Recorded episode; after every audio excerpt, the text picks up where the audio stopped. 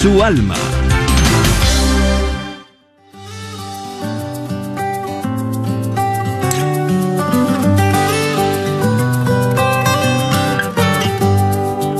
Jesús nos llama a ir al encuentro de su pueblo en todo lugar. Jesús nos llama a ser misioneros llevando paz y caridad. Hoy es el tiempo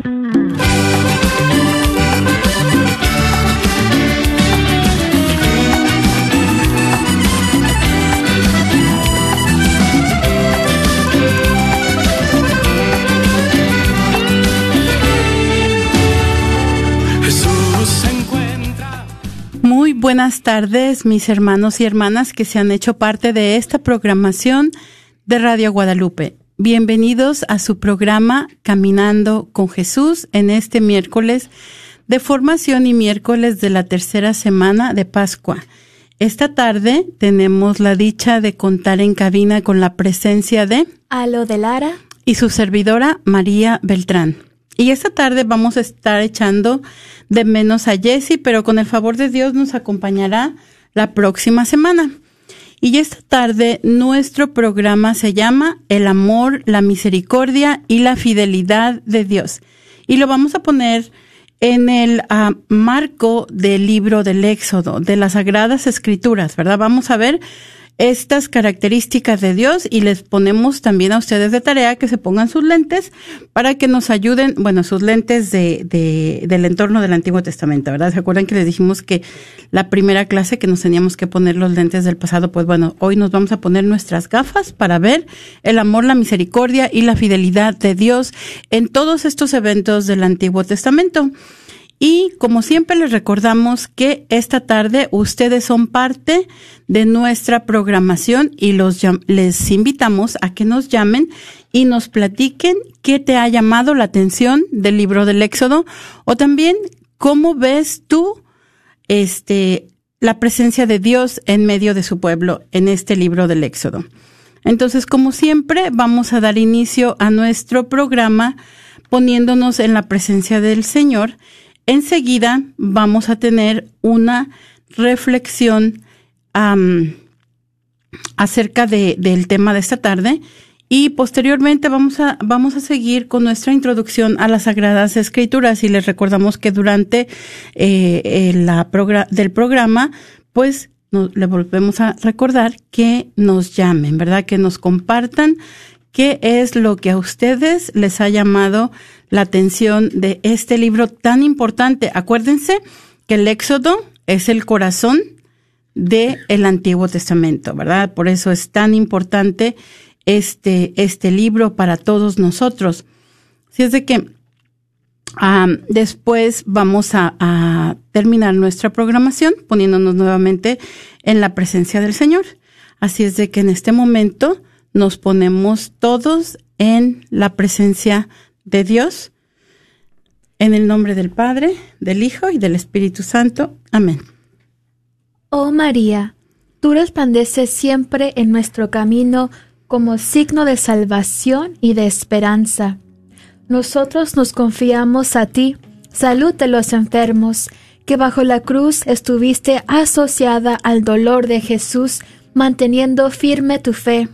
Tú, Salvador, salvación de todos los pueblos. Sabes de qué tenemos necesidad y estamos seguros que proveerás, para que, como en Caná de Galilea, pueda volver la alegría y la fiesta después de este momento de prueba.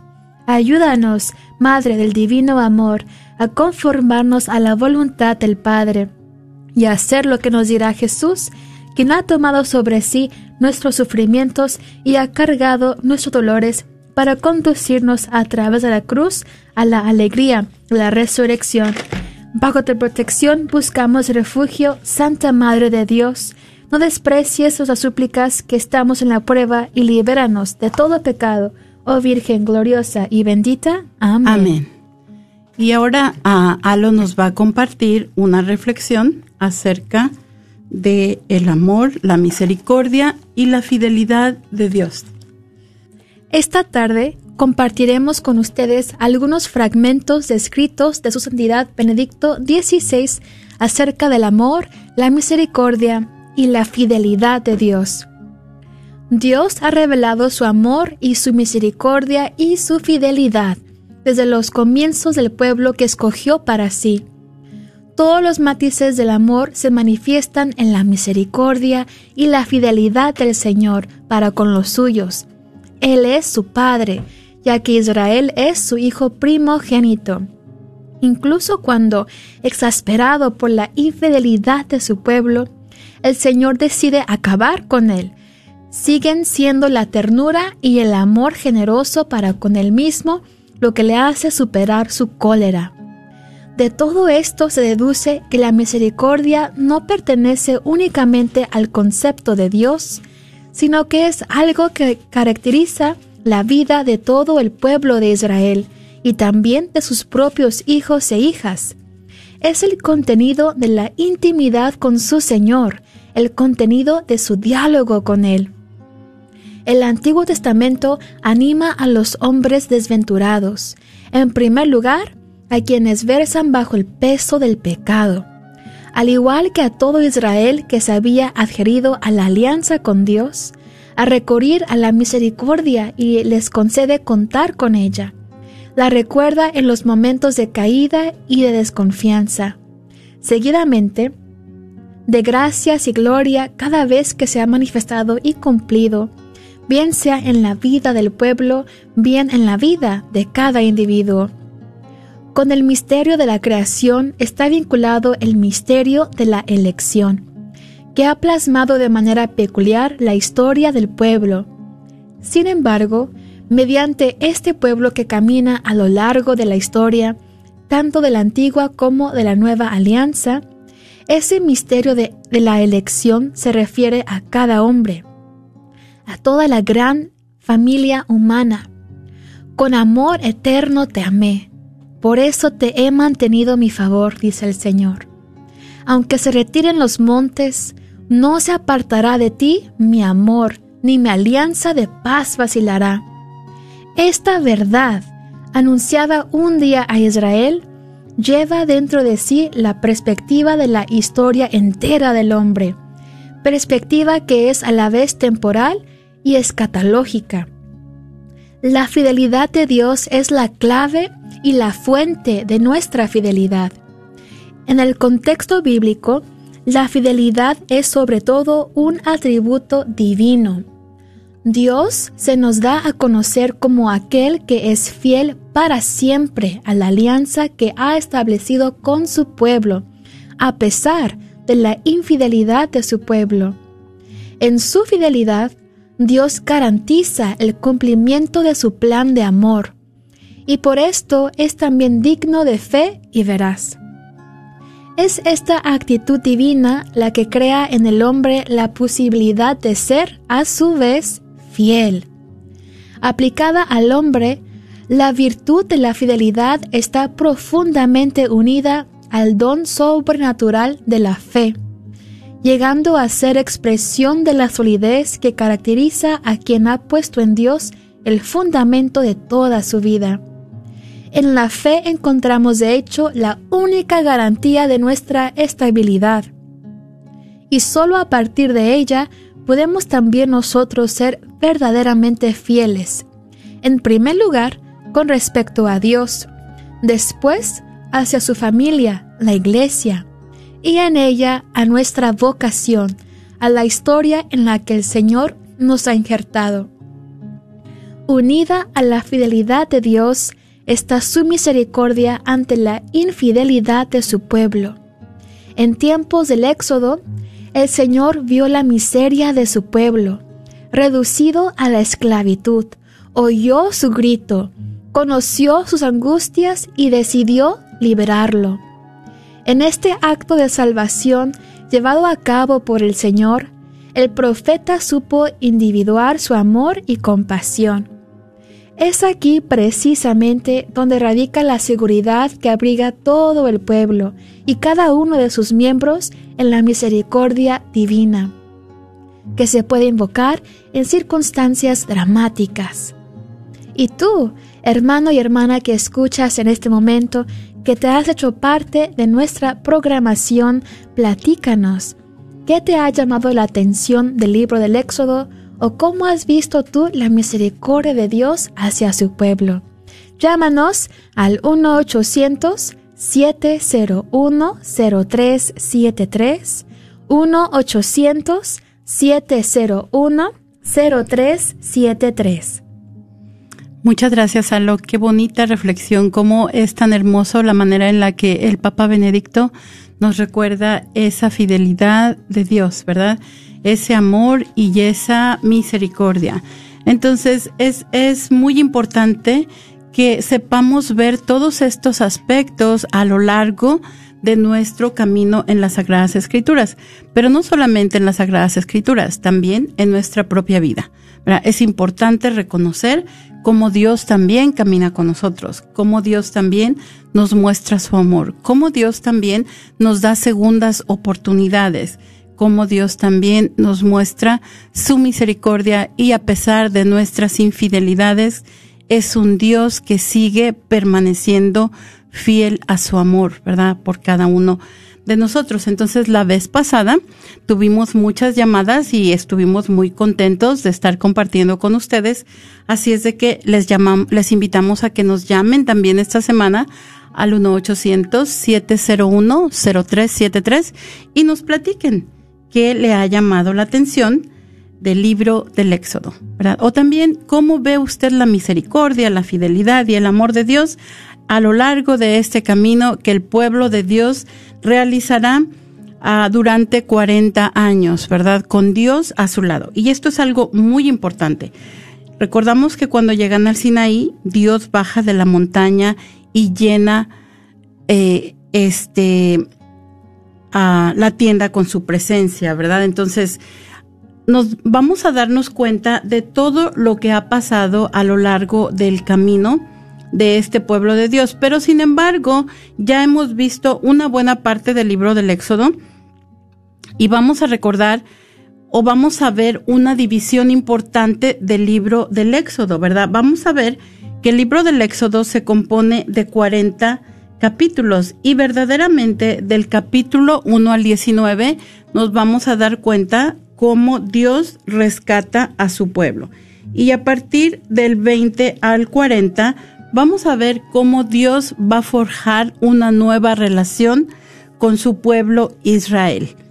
Entonces, van a ser un, reino de sacerdotes y una nación consagrada. Y nos dimos cuenta con eh, la cena de la Pascua que cada padre había, era sacerdote. ¿verdad? Cada padre había este, celebrado la cena como Dios se los había estipulado y entonces ellos serán para Dios este un reino de sacerdotes. Entonces el pueblo se está purificando esperando a Yahvé y, va, y Yahvé entonces baja en medio de ese fuego, ¿verdad? Y Moisés va a subir a la presencia de Yahvé. Y esta presencia de Dios en medio de su de su pueblo va a ser una constante que los va a acompañar a lo largo del camino por el desierto, como dijimos anteriormente. En este momento Dios va a entregarle el decálogo, ¿verdad? Va a entregarle las tablas de la ley a su pueblo. Y tal vez no hemos dicho, aunque hemos hablado ya por un par o tres, creo que dos veces esta sería la tercera vez de, hablar del libro del Éxodo. En realidad no hemos hablado de los diez mandamientos que nosotros, como nosotros lo conocemos, pero estos se encuentran en el capítulo 20 del libro del Éxodo, ¿verdad? Ustedes pueden verlo, ustedes nos pueden seguir. Y dijimos que en estos 20 capítulos o 21 capítulos Dios va a formar una nueva relación con su pueblo Israel. ¿Y cuál es la clave? Lo vamos a ver cuando veamos el libro del Levítico durante la próxima sesión, la, próxima semana, con el favor de Dios. ¿Qué es la clave de todo esto? Dios le pide a su pueblo que sean santos como Dios el Señor es santo. ¿verdad? Entonces, este es el, esto es lo que se le pide al pueblo de Dios, que sean un pueblo santo para que a través de ellos pueda haber un reflejo de la bondad de, este, de Dios para el resto del mundo, ¿verdad? Van a ser un pueblo que va a ser una luz para las naciones. Entonces tenemos que Moisés sube, sube en compañía de Aarón, Nadab y Abihu y de setenta de los ancianos y ellos vieron al Dios de Israel nos dice también el libro del Éxodo que a sus pies había algo así como una plataforma de lápiz lazuli, resplandeciente como el mismo cielo y vamos a ver entonces en esta entrega de las, de las dos tablas de testimonio escritas con el dedo de Dios, qué es lo que decía. Nos dice, entonces Dios dijo estas palabras, yo soy Yahvé tu Dios, el que te sacó de Egipto, país de la esclavitud. No tendrás otros dioses fuera de mí. No te harás estatua ni imagen alguna de lo que hay arriba en el cielo, abajo en la tierra y en las aguas debajo de la tierra. No te postres ante esos dioses ni les sirvas, porque yo ya ve tu Dios, soy un Dios celoso. Yo pido cuentas a hijos, nietos y bisnietos por la maldad de sus padres que no me quisieron, pero me muestro favorable hasta mil generaciones con los que me aman y observan mis mandamientos. Y también no tomarás en vano el nombre de Yahvé, tu Dios, porque Yahvé no dejará sin castigo aquel que toma su nombre en vano. Acuérdate del día del sábado para santificarlo. Trabaja seis días y, ello, y en ellos haz todas tus faenas pero el día séptimo, el día de descanso, consagrado a Yahvé tu Dios, que nadie trabaje, ni tú, ni tus hijos, ni tus hijas, ni tus siervos, ni tus siervas, ni tus animales, ni los forasteros que viven en tu país, pues en seis días Yahvé hizo el cielo, la tierra, el mar y cuanto hay en ellos, y en el séptimo día descansó. Por eso bendijo el sábado y lo hizo sagrado. Bueno, pues entonces estos mandamientos que acabamos de leer son lo que encierran los primeros tres mandamientos, ¿verdad? Y hay algo interesante. De aquí en adelante, los mandamientos van a referirse al prójimo y a la convivencia que ellos van a tener durante su en el desierto y serán respeta a tu padre y a tu madre para que se prolongue tu vida sobre la tierra que Yahvé tu Dios te da y vamos a ver que este es el primer mandamiento que viene con una promesa. Honrar a nuestro Padre y a nuestra Madre nos va a dar vida sobre la tierra, vida larga, ¿verdad? Se prolongue tu vida sobre la tierra que ya ve tu Dios te da. Siguiente, no matarás, no cometerás adulterio, no robarás, no atestiguarás en falso y contra tu prójimo, no codiciarás la casa de tu prójimo, no codiciarás su mujer ni sus servidores, su buey o su burro, no codiciarás nada de lo que le pertenece. Bueno, pues entonces con estos, con estos mandamientos, Dios trata de mostrar a su pueblo un nuevo código ético de conducta a través del cual ellos van a poder alcanzar la santidad, ¿verdad? Entonces nos damos cuenta que mientras Moisés está en el, en el, en el, y nada más regreso a esto porque hay algo muy importante. Lo que respecta a los dos primeros, a los dos primeros mandamientos que en este momento son, son rotos por el pueblo, ¿verdad? Que eh, se trataba de no tener otros dioses fuera de él, ni tampoco hacerse estatuas ni imágenes de lo que hay arriba en el cielo, abajo de la tierra. ¿Y qué hay arriba en el cielo? Arriba en el cielo está Dios, ¿verdad? Y como el pueblo de Dios estaba diciendo acerca del becerro, este es tu Dios que te sacó de Egipto, ¿verdad? Así es como se referían al becerro. Entonces, en, este momento el pueblo cae en la idolatría al fabricarse ese, ese becerro a imagen de Yahvé. Entonces, vamos a ver, escuchamos ya anteriormente de qué se trataba, que Dios intercede por el, por el pueblo, pero que al mismo tiempo también se enfurece y arroja las tablas al pie del monte.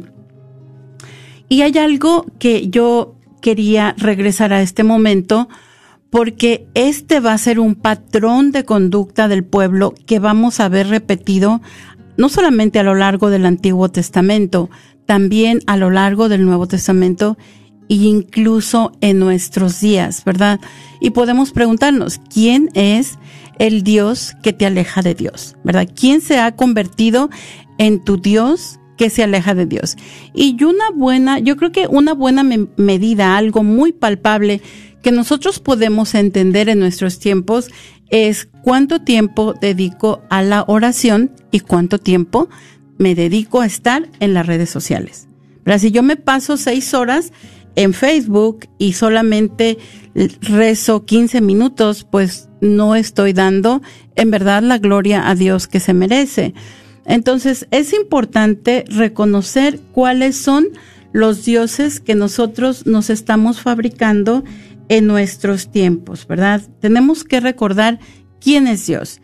Un Dios que se mantiene fiel a sus promesas. Y recordamos que, que Dios hizo esta promesa a Abraham, que a través de él y su descendencia, descendencia perdón, iban a ser bendecidas todas las generaciones. Entonces,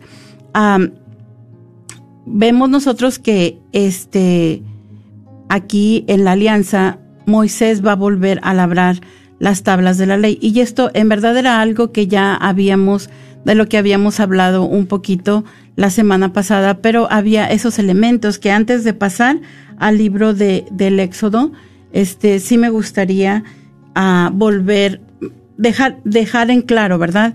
¿Qué es alguna de las cosas que vamos a ver a lo largo de la jornada del pueblo de Dios? Bueno, vamos a darnos cuenta que se va a establecer este triángulo ¿verdad? Este triángulo amoroso entre tanto, no solamente es una relación que se establece entre Israel y Dios, pero Israel también se va a dejar seducir por los, por los dioses, ¿verdad? Se va a dejar este, seducir por los dioses de los pueblos vecinos y entonces va a ser infiel a Dios. Pero como nos decía el Papa Benedicto en la reflexión de esta tarde que nos compartió, lo Dios, a pesar de nuestra infidelidad, a pesar de nuestras múltiples infidelidades, a pesar de que nosotros, este, una y otra vez rompemos la ley de Dios, Dios nos sigue amando.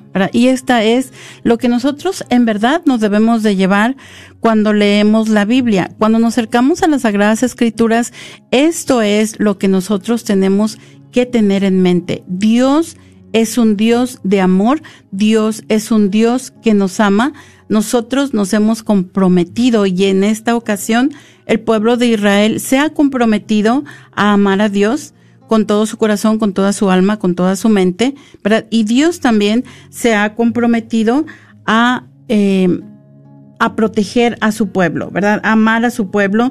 Este ha hecho esta alianza a la falda del Sinaí, donde les dice: Yo seré su Dios y ustedes serán mi pueblo, entonces, ¿qué es lo que pasa cuando el pueblo de Dios cumple las leyes? Pues tienen bendiciones, todo sale bien y nos vamos a dar cuenta ah, cuando regresen a la tierra prometida, ¿verdad? Cuando vuelvan a recuperar la tierra prometida, nos vamos a dar cuenta en las batallas, cuando obedecen los, los mandamientos de Dios, todo va bien.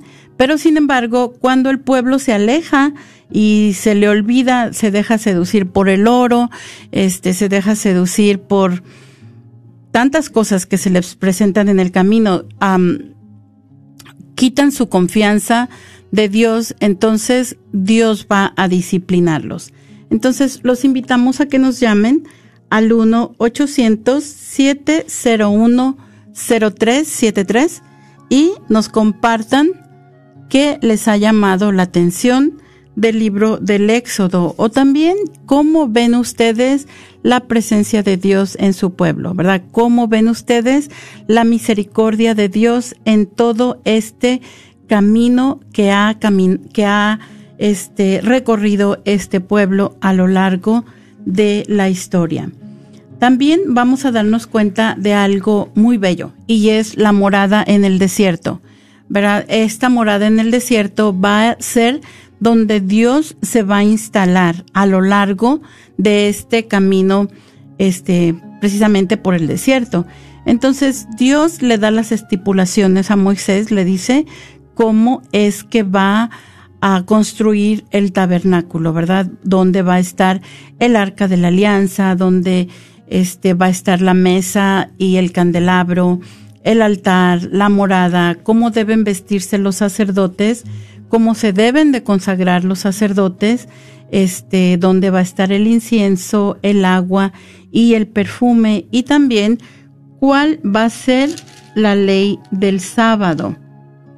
Entonces, a lo largo de esta, de este camino de Dios, vamos a darnos cuenta que ah, dijimos anteriormente, cuando están durante la trayectoria en el, en el desierto, Dios va a estar con ellos, ¿verdad? Los va a acompañar a través de una nube, que mientras la, la nube se mueve, el pueblo de Dios continúa su camino. Cuando este, la nube se detiene, entonces el pueblo de Dios se detiene y por la noche también los va a acompañar a través de un pilar este, de fuego. Entonces, cómo trata el pueblo a Dios, ¿verdad? ¿Qué, hemos visto de, de, la experiencia del pueblo? Es un pueblo que primero que nada, pues le es infiel a Dios.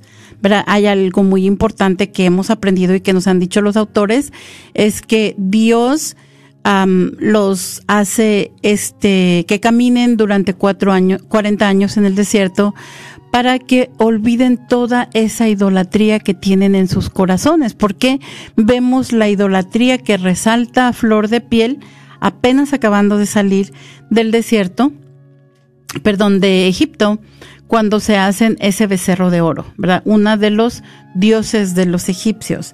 Entonces, ¿cómo, o, cómo vamos a darnos cuenta nuevamente? Eh, cuando están pidiendo, se están muriendo por comer la carne que comían en Egipto. Entonces, ¿cómo vamos a, a sacar a Egipto del corazón de este pueblo, verdad? Entonces, esto, todas estas, todas estas situaciones son muy importantes. Y otra cosa importante que me gustaría resaltar esta tarde acerca del becerro de oro es que a partir de aquí, ya no vamos a tener que cada padre de familia es el sacerdote para su familia. Después de esta idolatría vamos a ver que el sacerdocio va a estar este, solamente destinado para algunas personas y ellas van a ser las de la tribu de Leví. Entonces, este, vamos a, a invitarlos a que nos, a que nos llamen esta tarde nuevamente y nos platiquen qué les llama la atención de este libro del Éxodo. Nos pueden hablar acerca de las personas que van caminando en el desierto, nos pueden hablar acerca de la persona de Moisés, nos pueden hablar acerca de la persona de Dios, ¿verdad? 1-800-701-0373. 1-800-701-0373. 7, 3. Entonces, el plan de Dios para el, el tabernáculo, que era este templo portátil, cuando este, en el cual Dios iba a estar con Israel, lo vamos a ver en el capítulo del 25 en adelante del libro del libro del Éxodo. Y es un tema muy extenso y yo les, los invito a que lo lean si ustedes tienen tiempo. Nos dice entre otras cosas que la morada de Dios va a ser uh, van a poder recoger las vestiduras, lo van a revestir con, con oro fino por dentro y por fuera y van a labrar una cornisa de oro alrededor. También le van a poner cuatro anillos, uno en cada ángulo del arca y varas de madera de acacia y las van a cubrir igualmente de oro. También se acuerdan de los querubines, pues aquí están algunas imágenes. Entonces no está el éxodo completamente este, en contra de que se realicen imágenes, porque aquí mismo nos está diciendo el libro del Éxodo en el capítulo 25, versículo 18, que se van a hacer dos querubines de oro macizo y los van a poner en las extremidades de la cubierta, uno en cada extremidad, y los querubines van a extender sus alas hacia arriba y sus alas cubrirán el lugar del perdón. Entonces, es solamente que no nos vamos a hacer imagen de Dios y podemos darnos cuenta que esto cambia totalmente cuando Dios se encarna, ¿verdad? Nosotros vimos, bueno, nosotros no, pero las personas que vivieron en el tiempo de Jesús, sus contemporáneos fueron capaces de ver a Jesús, de ver a Dios y definitivamente vamos a tener imágenes de Jesús, ¿verdad? Entonces, cosas como estas es lo que nos van a, lo que nos va a decir el libro del Éxodo de aquí en adelante. Y podemos ver también que Israel va, va a cubrir, va a construir, no va, va, a cubrir, va a construir este, este tabernáculo. Y Dios va a llegar, va a bajar de la montaña y va a llenar toda esta tienda con su presencia, ¿verdad? Entonces, ¿quién puede ir a su presencia? Una de las cosas muy importantes que vamos a ver también en adelante es que este, esta presencia de Dios era tan grande, era tan importante para el pueblo de Dios, era una majestad que lo abrazaba todo y también nos damos cuenta que eh, el sacerdote cuando entraba a la presencia, solamente el sacerdote va a poder entrar a la presencia del Altísimo y va a tener que tocar una campanilla. Y en algunas ocasiones hemos escuchado que inclusive el sacerdote al entrar al Santo de los Santos tenía que llevar su pie atado con un, con un, con una reata, ¿verdad? Porque si no tocaba la campanilla algunas veces se sentían con esa presencia tan importante de Dios que este el, por el impacto caían muertos, ¿verdad? Y nadie más podía entrar más que el sumo sacerdote. Entonces, esa era la manera en la que podían sacarlo de ese lugar. Llámenos al 1-800-701-0373 y compártanos cómo usted ve, este, qué, más bien, qué es lo que le ha llamado la atención del libro del Éxodo. 1-800-701-0373. Y a mí, el libro del Éxodo, a mí les quiero contar su experiencia, a mí me encanta el libro del Éxodo. Y una de las cosas que más me gusta del libro del Éxodo es el encuentro de Dios con Moisés a la falda del cerro del monte Sinaí, donde Dios lo, le, lo reconoce, este, reconoce la grandeza de Moisés a pesar de lo pequeño que él se siente, a pesar de que él se siente que así es un fugitivo, piensa que después de haber este llegado a un lugar tan a un puesto tan importante en Egipto de repente pues no es nadie verdad regresa eh, se va más bien se va de Egipto y se encuentra cuidando unos, unas ovejas que no le pertenecen, pero nos muestra una imagen muy importante del pastor que es tan eh, tan prevalente en el Antiguo Testamento. Vamos a ver eh, posteriormente a David también como pastor y, y después Jesús como el buen pastor, ¿verdad? Y tenemos nuestra primera llamada. Muy buenas tardes, ¿con quién tenemos el gusto? Hola, con Mari. Mari, ¿qué nos quieres compartir esta tarde?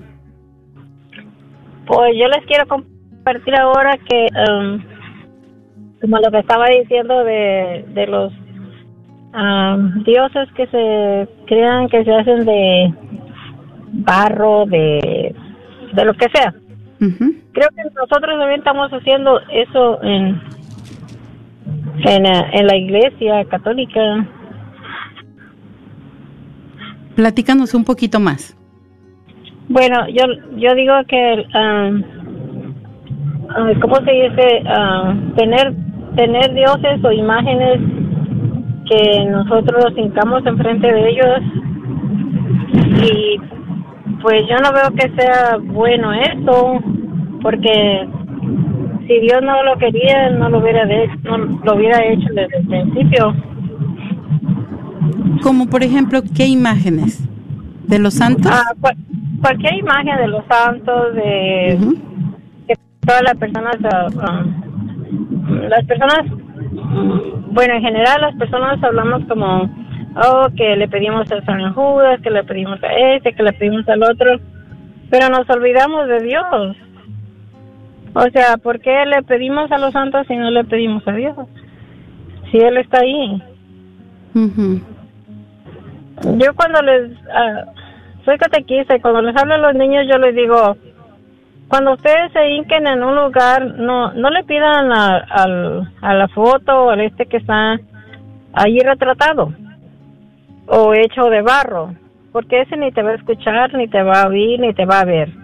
Pídele al Dios vivo, al que está ahí, al que está cerca de ti, porque ese es al que debemos de, de amar y de estar seguros que allí está con nosotros.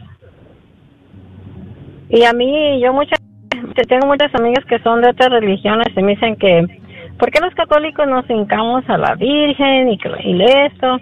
Y yo les digo, pues yo cuando me hinco, me hinco enfrente de la Virgen, yo, yo siento que la Virgen está enfrente de mí, pero la viva.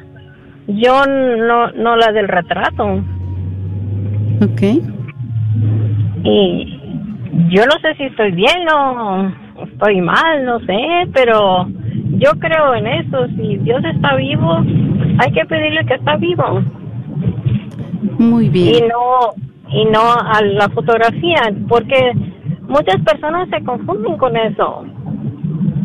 Una amiga, muy amiga mía, y ella también estaba en catecismo y se fue por eso, porque alguien le dijo que, que eso no estaba bien que nosotros teníamos fotografías y todo eso en, y que nos hincamos enfrente de ellos.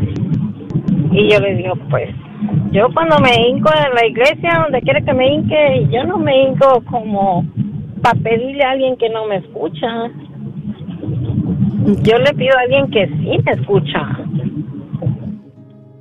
Ok, muchas gracias, muchas gracias Mari por, por tu llamada, muy interesante tu llamada, ¿verdad? Y podemos recordar aquí, en, en tu llamada podemos recrear muchas de las cosas que acabamos de ver, precisamente en este libro del Éxodo. Cuando Dios habla con Moisés, le dice, yo soy el Dios de tus padres, el Dios de Abraham, el Dios de Isaac y el Dios de Jacob. Entonces Dios es un Dios de vivos, como tú misma nos has dicho. Es un Dios vivo, pero también es un Dios de vivos. Y tenemos que recordar qué es lo que pasa después de la vida. Cuando nosotros llegamos al final de nuestros días, nosotros definitivamente nuestros cuerpos se quedan aquí, pero nuestro nuestro espíritu llega a la presencia de Dios y tenemos también la fe de que en la segunda venida de Jesucristo nuestros cuerpos y nuestras almas se van a volver a encontrar, ¿verdad? Entonces, nosotros tenemos, tú tienes razón en eso que dices que es un Dios de vivos, un Dios vivo a quien nos, en quien nosotros confiamos y cómo no, hemos visto el amor de Dios. Cada uno de nosotros ha experimentado su amor a lo largo de su vida, ¿verdad? Solamente si no queremos verlo, no vamos a verlo.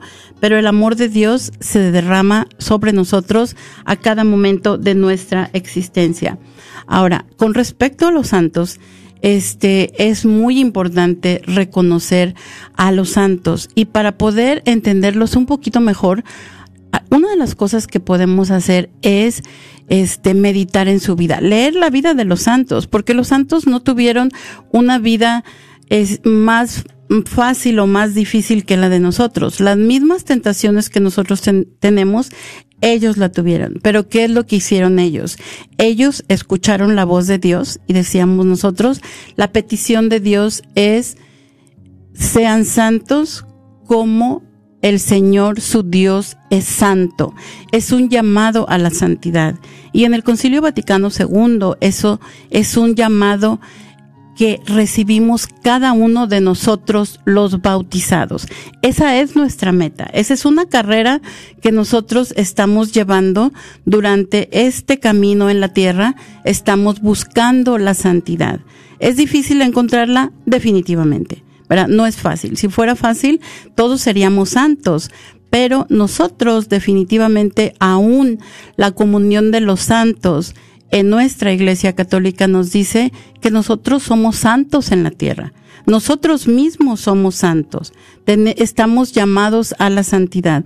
Somos, como dicen aquí, somos saints in the making. Nos estamos convirtiendo en santos este, o a eso estamos llamados, a convertirnos en santos en cada paso del camino. Y yo te voy a poner un ejemplo. nosotros a veces estamos convencidos de la santidad de ciertas personas cuando aún están en la, en, en nuestro, en, en la vida, ¿verdad? Hay unas personas que nosotros les decimos, cuando, cuando reces, por favor pide por mi hijo, porque tiene, estoy teniendo problemas con mi hijo pide por mi familia, pide por las personas enfermas de COVID, ¿verdad? Porque sabemos, sobre todo si vemos rezar a las personas. Yo a mi mamá la veo que está escuchando su misa en la radio Guadalupe, que está este, rezando la coronilla en la radio, que está rezando su rosario. Entonces yo sé que ella está platicando constantemente con Dios. Y entonces yo le digo, oye mamá, tengo este problema, ¿me puedes ayudar? Este, ay, échame la mano, pide por mí, ¿verdad? Entonces mi mamá todavía está aquí en la tierra, pero yo confío en que Dios la escucha, ¿verdad? Y nosotros es, es lo mismo con los santos. Nosotros sabemos que ellos caminaron su vida lo más, lo más apegado que, que pudieron al deseo de Dios. ¿verdad? Ahora, no solamente se trata de eh, cumplir los mandamientos, pero también del amor, ¿verdad? Los santos han tenido vidas heroicas, han, han dejado todo por, por, uh, por seguir a Dios, por seguir lo que Dios quiere. La doctrina social de la iglesia nos habla de lo más importante, ¿verdad? Que el Evangelio vamos a verlo realizado en la ayuda a los más pobres y vulnerables. Y nosotros tenemos la fortuna de contar con santos contemporáneos como San Juan Pablo II, como Santa Teresa de Calcuta. ¿Qué fue lo que hizo Santa Teresa de Calcuta? Hizo precisamente lo que dice el Papa Francisco que hagamos. Ella era una maestra, estaba en una vida muy cómoda, ¿verdad? Estaba en una, en un lugar donde pues no tenía necesidades, pero ¿qué hace ella? Ella deja todo y se va a atender a la gente más necesitada. ¿Verdad? Este, entonces, ¿por qué no vamos a pensar que y, y nosotros tal vez es una manera como nosotros lo entendemos, ¿verdad? Como vamos a decir, si nosotros vemos en las familias que hay un hijo consentido, a lo mejor le va, o le vamos a decir a la mamá, dile a mi papá, Vamos a, si tenemos más cercanía con nuestra, con nuestra mamá y queremos sacar un permiso, le decimos, oye mamá, dile a mi papá. Y este es lo que nosotros conocemos en nuestra iglesia católica como intercesión. ¿Sí? Entonces, por eso es que nosotros nos acercamos a los santos, porque ellos son como nosotros.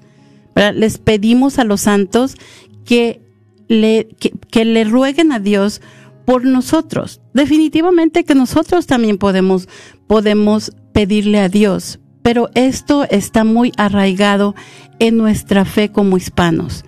Nosotros sabemos, por ejemplo, vimos a Santa María de Guadalupe venir con su hijo, ¿verdad? Ella acompañó a su hijo o trajo a su hijo en su vientre. a durante ese momento tan difícil que vivían nuestros pueblos. Entonces, todo esto nosotros tenemos que conocerlo de nuestra de nuestra fe, tenemos que enamorarnos de nuestros santos, así como amamos a las personas que se encuentran alrededor de nosotros, así como reconocemos su santidad, también debemos de reconocer la santidad de esas personas heroicas. Imagínate el muchachito Joselito, ¿verdad? Joselito que caminó primero fue capaz, un niño tan chiquito fue capaz de caminar en piedras calientes que se le quemaron todas sus plantitas de los pies antes de este hacer algo contrario al evangelio. Entonces, yo creo que no podemos pasar por alto las virtudes heroicas de nuestros santos. No está mal que nosotros pidamos la intercesión pero eso es importante reconocer que en Dios está este otorgarnos porque lo que nosotros queremos, porque nosotros somos seres uh, imperfectos y probablemente en algunas ocasiones pedimos algo que no está en, el mejor, no es, no, tal vez no colaboraría, colaboraría, colaboraría para nuestra santidad. Entonces, está bien este pedir la intercesión de los santos, no pensar que San Judas Tadeo me va a hacer un milagro. Y otra cosa, es muy importante también que nosotros cuando conozcamos, cuando escuchemos estas, estas, estas pláticas o cuando escuchemos que alguien lo mencione, le voy a pedir un milagro a San Juditas, le voy a pedir a San Juditas que me haga el milagro. Ese es un momento importante de evangelización para cada uno de nosotros, ¿verdad? Hablarle con amor a esa persona, decirle, este, que, que qué bueno, que reconozca la santidad de San Judas Tadeo. Y tal vez también decirle que nos cuente por qué es que, este, confía en que San Judas Tadeo va a ser parte de lo que ella quiere que se le conceda. Y vamos a ver por qué. Vamos a ver también por qué esto sucede. ¿Por qué nosotros le pedimos a Dios? Podemos comenzar con esa pregunta. ¿Por qué yo le pido a Dios este que me conceda algo? Pues definitivamente porque ya se lo he pedido anteriormente y Dios ha respondido a mi llamado. O porque mi mamá se lo pidió y Dios respondió a su llamado, o porque mi abuelita se lo pidió. Y así tenemos todo esta, esta ah, nube de, de testigos a lo largo de la historia de la salvación. ¿verdad? Todos estos, todos estos, este, personas que nos han, que han estado antes que nosotros, han escuchado, han pedido a Dios y Dios les ha concedido su petición. Muchas gracias, Mari, por llamarnos esta tarde. Que Dios te bendiga y vamos a tomar otra llamada. Muy buenas tardes. ¿Con quién tenemos el gusto? Ah, buenas tardes, buenas tardes. Mire, yo también estoy de acuerdo con usted porque yo he leído mucho sobre los santos y eh, pienso que la hermana Mari está mal. Sí, claro, que eh, Dios nos ah. concede lo que le pedimos porque Él lo sabe antes de que nosotros lo estemos eh, solicitando, Él ya lo sabe. Entonces, los, los santos son intercesores para, hacer, para ayudarnos ante Dios nuestro Señor. Así que la señora pienso que está mal, si es catequista, ah, ah, no, no está bien, porque ella eh, debe reconocer la, la estatua, si Dios, Dios las permite es porque, porque así es. Él no permite nada que no sea bueno para nosotros, ¿no le parece? Sí, definitivamente estamos viendo este que, que el, el pecado que cometió el pueblo de Dios es que se hizo una imagen de Dios, ¿verdad? Se hizo el becerro a imagen de Dios y ellos y ellos le decían, este es su Dios que lo sacó de Israel. Entonces no podemos confundir un becerro con Dios. Esa es la imagen que se hizo este de Dios y eso es lo que Dios es, estaba prohibiendo, ¿verdad? Pero definitivamente al encarnarse Jesús, nosotros tenemos imágenes de Dios y de su madre y de los santos, ¿verdad? Porque los hemos visto. ¿Cuántas, cuántos de nosotros, este, conocimos a, a Santa Teresa de Calcuta en nuestros tiempos, a San Juan Pablo II en nuestros tiempos, ¿verdad? A todas estas personas que han caminado y que San Juan Pablo II, cómo mostró el perdón a la persona que quería que quería este acabar con su vida. Entonces nos damos cuenta cómo la persona al conocer a Dios actúa como Dios, ¿verdad? Con misericordia, con amor y fiel a lo que Dios dice. Y no nos no nos dijo su nombre, hermana. También, pero también este yo pienso que la que la señora esta debería de leer sobre la vida de los santos. Eh, le, le falta mucho para para tener la fe. Es la fe la que nos lleva hacia hasta nuestro Señor. Esto es como los santos son como una oficina. Eh, en una oficina hay un hay una hay una escala, cada escala viene diferente desde el que barre hasta el último que es el gerente general de una empresa. Entonces, no podemos ir directamente hasta si somos yo si yo estoy barriendo, no puedo ir directamente a la hasta este hasta esta persona porque por eso hay supervisores o alguien que me está que está sobre mí para poder yo a pedir lo que yo necesito de aquella otra persona. Si si si no creo que estoy clara, ¿no? Entonces yo pienso que los santos son bien importantes en nuestra religión. Los hermanos separados dicen, ustedes adoran a, fulano de tal, al santo tal. No, no, no, no, un momentito. Nosotros no adoramos a imágenes, las veneramos. Adoramos a Dios, que es el único que merece adoración. No adoramos a la Virgen, que es, es la madre de Dios. Imagínense, no adoramos a la Virgen, la veneramos, la veneramos. Eh, Muchas gracias, muchas gracias por, por su respuesta y ahorita vamos a tomar otra llamada. Y ahorita vamos a comentar un poquito más después de la llamada. Muchas gracias. Sí, buenas tardes. ¿Con quién tenemos el gusto? Hola niñas, me llamo Serafín Sánchez. Serafín, ¿qué, les, qué le gustaría compartirnos esta tarde? Eh, eh, eh, el tema que tienen es un tema muy controversial y, y lo que pasa es sencillamente que muy poquita gente sabe lo que es un ídolo y sabe lo que es una imagen. El ídolo es aquello que toma el lugar de Dios y se le rinde adoración. Una imagen es una reproducción o representación de algo o de alguien. Nuestras imágenes que tenemos en nuestra Santa Iglesia, todas apuntan a Jesucristo, incluso la Virgen María. Y nosotros veneramos esas imágenes. Venerar significa respetar, valorar esa imagen, porque nos recuerda que tenemos un Dios y esa imagen, de cierta manera, por ejemplo, los mártires, eh, ellos quisieron asumir el, el, sacrificio, el dolor eh, de Jesucristo. Ahora nosotros adoramos solamente a Dios a nadie más. Una imagen de la Virgen María, una imagen de San Judas, eh, por ejemplo, de yeso se nos cae y, se, y, se, y se, se destruye. Pero sí está representando a alguien que amó tanto a Dios que dio la vida por, por Dios. Ese es, ese es el problema de, de, mucha gente. El ídolo toma el lugar de Dios y la imagen es una reproducción o es una fotografía o una estatua, lo que sea y, esa, esa imagen apunta a, Jesucristo siempre. Ese es el problema que existe entre, entre, entre, entre muchos hermanos separados que sinceramente no saben nada. Y, me da tristeza porque hay muchos católicos que también no saben ni dónde están. Me, da mucha pena.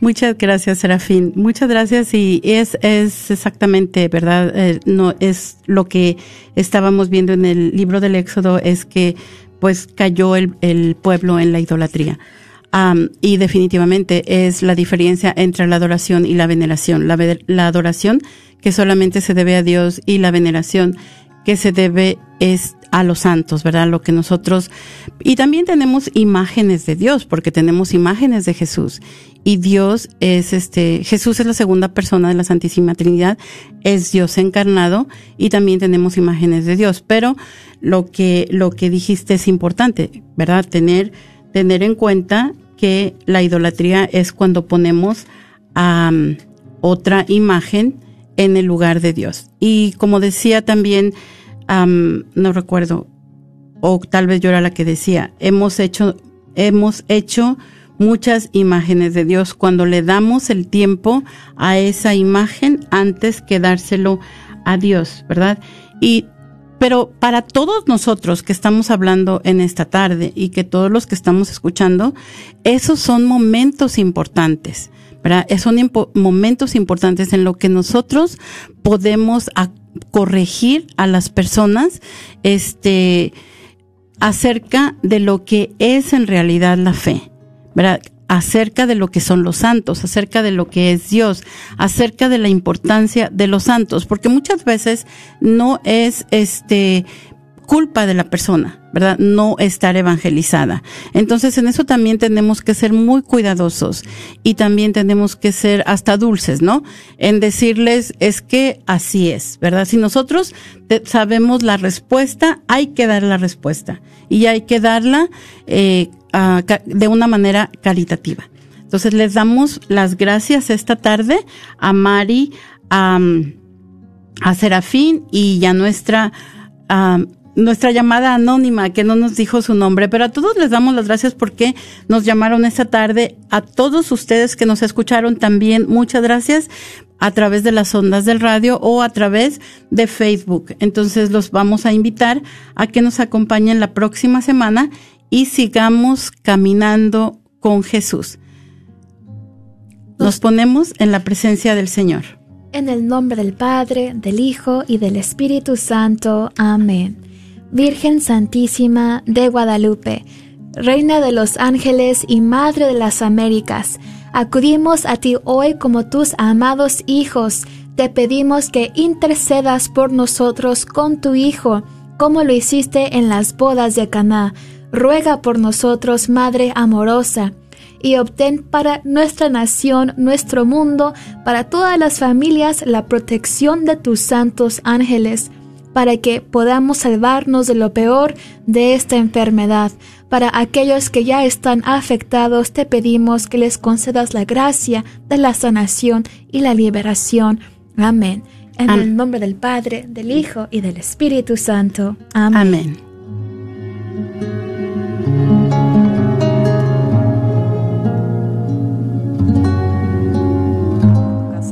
Yo soy Esther Fernández con JP Associates Realtors y te puedo ayudar con el proceso. Si eres comprador por primera vez, te podría ayudar con la asistencia para el enganche. Trabajo con personas que tienen DACA, ITIN, llámame. Los intereses están bajísimos. Mi número de teléfono es 214-845-1753. 214-845-1753. Este es un patrocinio para la red de Radio Guadalupe. Hola, les habla su hermano y su amigo Pablo Castro y les invito a escuchar 850 AM Radio Guadalupe, la radio para tu alma. No voy a conformarme con solo ser uno más. No pasaré por la vida, solo pasar por pasar. Yo voy a ser muy grande y cuando más que el Ayude a sanar a nuestra comunidad católica de las dificultades mentales a través de una educación en línea en psicología y asesoramiento en la Universidad de la Divina Misericordia. Nuestros programas de maestría y doctorado en psicología y consejería abarcan una experiencia de aprendizaje única a través de nuestro enfoque católico cristiano en la salud mental. El cambio comienza con usted. Para más información, visítenos en divinemercy.edu divinemercy.edu. ¿Sabías que libros y artículos religiosos, el Sagrado Corazón, localizado en el Wagner Bazar, aparte de libros e imágenes religiosas, también tienen todo lo necesario para bautizos, primera comunión, confirmación y bodas, incluyendo ropa y accesorios para bailables y matachines? Si buscas algo específico, llámales al 214-434-5393. 214-434-5393. El Papa Francisco ha escrito una carta al mundo, La alegría del amor, que habla del amor en la familia. Una larga carta de amor del Papa que ha tardado dos años en escribirse. Y empezó con una encuesta a los fieles en todo el mundo. Después los obispos se reunieron dos veces en Roma para discutir. El Papa Francisco escuchó y respondió. Para él, el amor y la familia son una vocación alegre Gracias por escuchar KJON 850 AM en la red Radio Guadalupe, radio para su alma, la voz fiel al Evangelio.